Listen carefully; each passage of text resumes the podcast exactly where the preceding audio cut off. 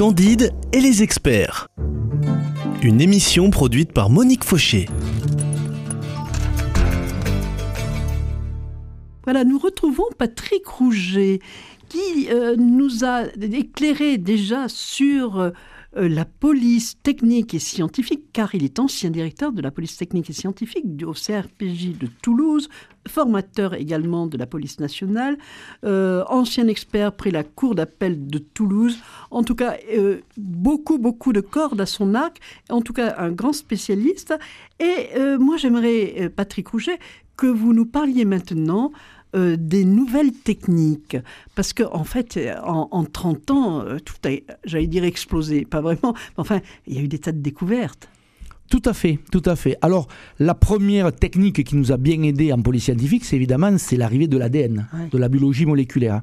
Alors, il faut savoir que c'est un docteur bio, en biologie moléculaire, le docteur Alex Jeffrey, en Angleterre, qui s'en est servi pour la première fois en 1985, déjà pour disculper un individu qui s'accusait d'un meurtre qu'il n'avait pas commis. Voilà. Oui, parce que ce que l'on dit, voilà, j'ai lu, parce que pour préparer l'émission, je disais finalement c'est plus parfois pour disculper. Mais la police, euh, en général, et dans la police scientifique, euh, travaille à charge et à décharge. Et eh voilà. Oui, oui, et donc, euh, souvent, on disculpe des gens qui peuvent s'accuser à tort de. Voilà. Et aux États-Unis, on a sorti de cachot des gens qui étaient condamnés à mort, par exemple. Bien sûr, bien sûr, bien sûr. Grâce à l'ADN. Grâce à l'ADN, voilà. Puisque les techniques de l'ADN ont évolué, les laboratoires de police en France ont euh, ont mis au point ces techniques à partir de 1987. Mmh. Voilà, l'année où je suis arrivé. C'est pas si vieux que ça. Non, tout à hein. fait. L'année d'ailleurs en 1987 où je suis arrivé au laboratoire de police de Toulouse, voilà. Et vous avez eu des cas donc de voilà. à, beaucoup, utiliser. Beaucoup de cas. Une fois que parce qu'avant 1987, si vous voulez, on comparait la biologie avec, euh, on, comparait les, euh, mais ça, si on était du groupe, on comparait les groupes sanguins. Mais quand on trouvait un groupe sanguin A, on était embêté parce que c'est le plus fréquent. voilà, c'est le plus fréquent. Voilà. Donc, euh, en 1987, en France, on a commencé l'ADN en biologie, l'ADN moléculaire. Hein. voilà. Il nous fallait récupérer une trace euh, de sang ou de, ou, euh, de sécrétion qui, euh, on était au franc, qui avait la, qui, le diamètre d'une pièce de 5 francs. Donc il fallait un gros. Ah oui, ah voilà, voilà. Et puis petit à petit, les techniques en ADN ont évolué. Se sont affinées. Se sont affinées. On fait, j'allais dire, entre guillemets, on duplique la chaîne ADN. Et maintenant, à l'heure où je vous parle, il nous faut, il nous faut moins d'un milliardième de grammes pour faire le profil génétique d'un individu. Voilà. Ah ah Donc, alors il faut savoir que euh, le fichier national automatisé des empreintes génétiques euh, a été créé tard en France, hein, puisque des âmes chagrines ne le voulaient pas. Oui, pour, on va dire ça comme ça. De la, les, des libertés individuelles, mais euh, ces âmes chagrines ne s'étaient pas renseignées sur, sur le, le, codage en, en, génétique et sur le fichier de police, hein, voilà, évidemment créé par une loi, hein, celle du 17 juin 1998 euh, c'est de l'ADN non codant. Voilà, c'est-à-dire qu'on ne peut pas dupliquer les personnes, on ne peut pas connaître leur morphologie, etc. La seule chose codante, c'est le sexe de l'individu, homme-femme. Et après, ce sont des allèles non codants, donc on peut, on ne sait rien sur l'individu. Patrick Rouget, on, sait la couleur des cheveux, la couleur des alors, yeux. On pourrait le savoir, mais c'est interdit. C'est interdit. Et ça se, euh, honnêtement, ça se fait jamais? Non, ça se fait jamais. Non, ça se ah fait jamais parce que c'est interdit. Par contre, euh, pour répondre plus précisément à votre question, il y a trois ans environ, euh, dans la région lyonnaise, on a eu euh, des viols en série.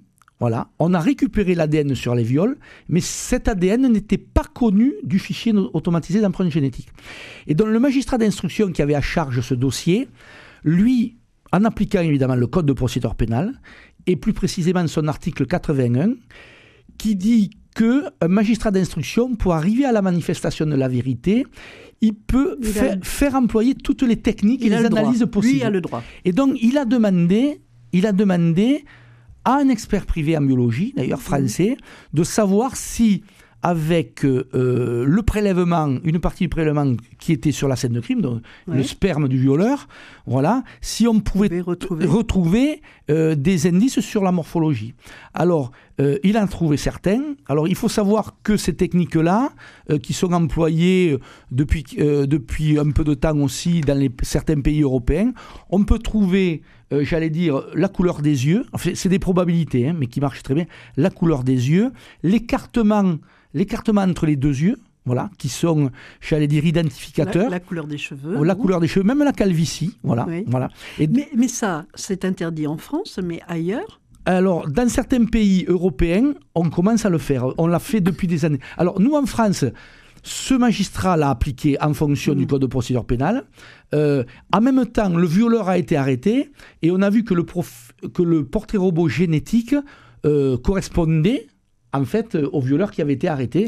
Euh, voilà. Et donc là, l'identification de, de l'ADN a été, avec la comparaison de l'ADN du violeur, euh, à, j'allais dire, à matcher à 100%. Alors, ces avocats du violeur donc, ont fait appel de cette décision, c'est parti en cour de cassation, et la cour de cassation a donné raison au magistrat d'instruction, a validé, puisque ils ne euh, sont, j'allais dire, cette méthode-là n'était pas intégrée dans le fichier national automatisé d'empreintes génétiques. Donc, on pouvait le faire. D'accord. Euh, donc, euh, on pourrait établir un portrait robot génétique. génétique. Voilà, ça peut se faire, mais là, nous, on l'a fait très ponctuellement parce que euh, en routine, on ne peut pas le faire. La loi française ne nous le permet pas. Alors, en même temps, tout ce que l'on gagne à savoir avec l'ADN, ça fait gagner du temps parce que quand il y a une quantité de suspects, un village, admettons. Énormément. Ce qu'on a fait à, à Pleine Fougère, il y a quelques années, où une adolescente anglaise qui était en voyage, en voyage avec, euh, avec ses copines et puis son, école avait été violée dans le dortoir. Voilà. Et donc euh, euh, l'intéressé, d'ailleurs c'est par un échange de fichiers ADN, l'intéressé a été récupéré, je crois, en Amérique du Sud ou aux États-Unis et a été identifié plusieurs années plus tard. Voilà.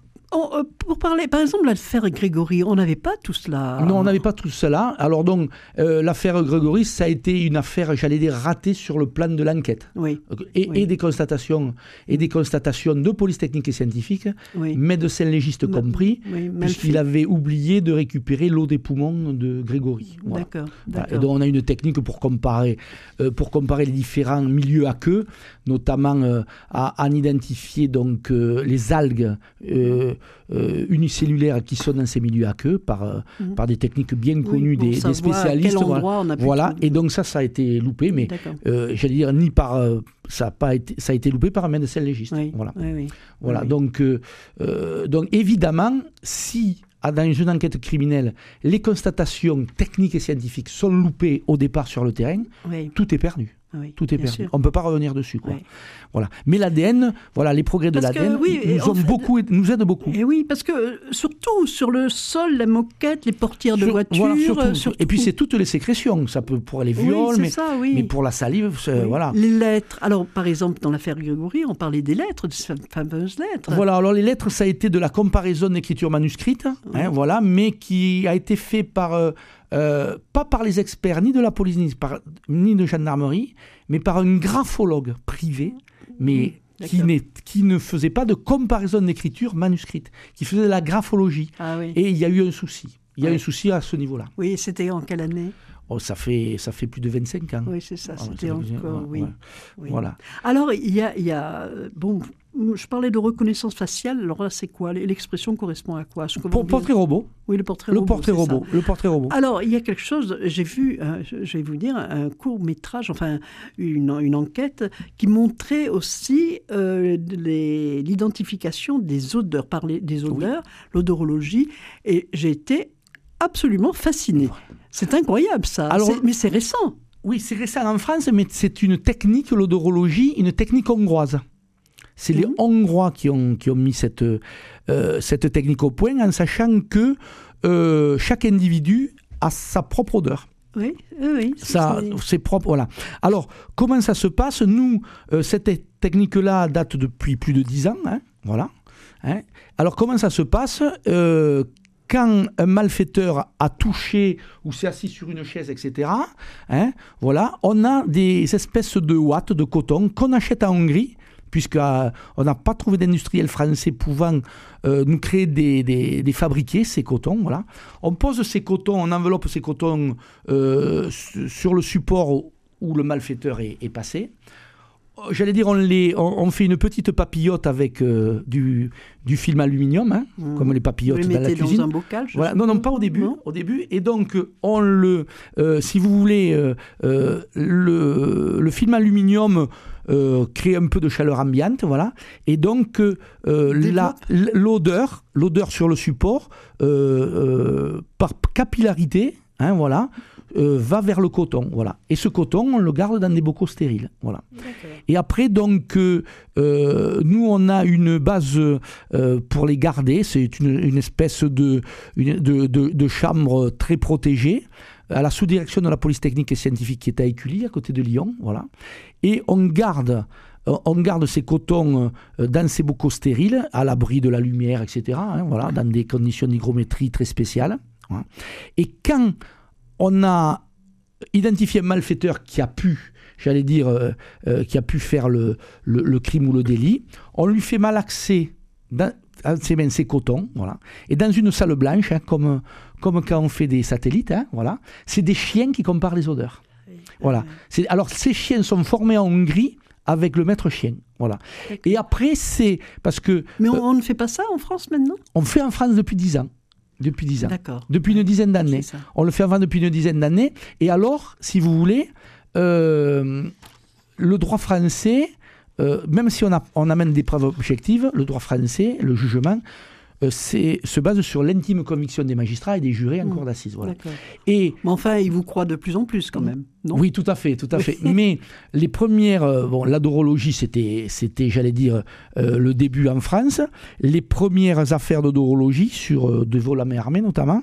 Et donc, la, la cour d'assises qui a jugé l'affaire a pris en compte euh, les techniques odorologiques. D'accord. Voilà. Bon, bravo aux chiens aussi, euh, qui, qui, sont capables de détecter, on le sait, la drogue. Hein, tout à fait. Alors, les chiens, il y a plusieurs techniques, plusieurs chiens, mais alors c'est des, races différentes. Mais à Toulouse, par exemple, vous avez nous avons des chiens? Alors, nous, à Toulouse, on a les chiens à la brigade canine de Toulouse, mais des chiens de défense et d'attaque. voilà. Et des chiens de piste qu'un enfant a disparu, où on lui fait, j'allais dire, renifler les habits, et lui, il cherche la piste. Voilà, voilà. Mais le, chien, lui, d'odorologie, c'est des chiens qui ne sont qu'à éculis. Hein. Mmh. Euh, nous, à Toulouse, l'identité judiciaire va faire les prélèvements, hein, que ce soit pour la police ou pour la gendarmerie, d'ailleurs. Hein. voilà. Et donc, on les amène ces bocaux vont être amenés à Écully. Et donc, quand il y a un suspect, on va lui faire malaxer, comme je vous disais, ses cotons. Et c'est à Écully que la comparaison va se faire. Et va ce, sont, ce sont des races particulières Voilà, par un officier de police judiciaire. D'accord. Ce sont des races particulières, ces chiens ah, Tout à fait, parce qu'il y a les chiens d'odorologie, il y a les chiens de piste qui n'ont pas tout à fait la même race, ah mais il y a les chiens aussi qui identifient l'encre des billets de banque pour le passage aux frontières, voilà. Oh les, fichiers, les chiens explosifs, voilà, ah oui. voilà, voilà, Et, et, les, et, les, chiens qui euh, pour, pour les stupes. Mais c'est des races différentes. Incroyable. Et qui ont une formation différente. Bon, ben écoutez, voyez, là, et on n'a pas tout dit, on n'a pas tout dit. À la semaine prochaine. Merci Patrick. À la semaine prochaine.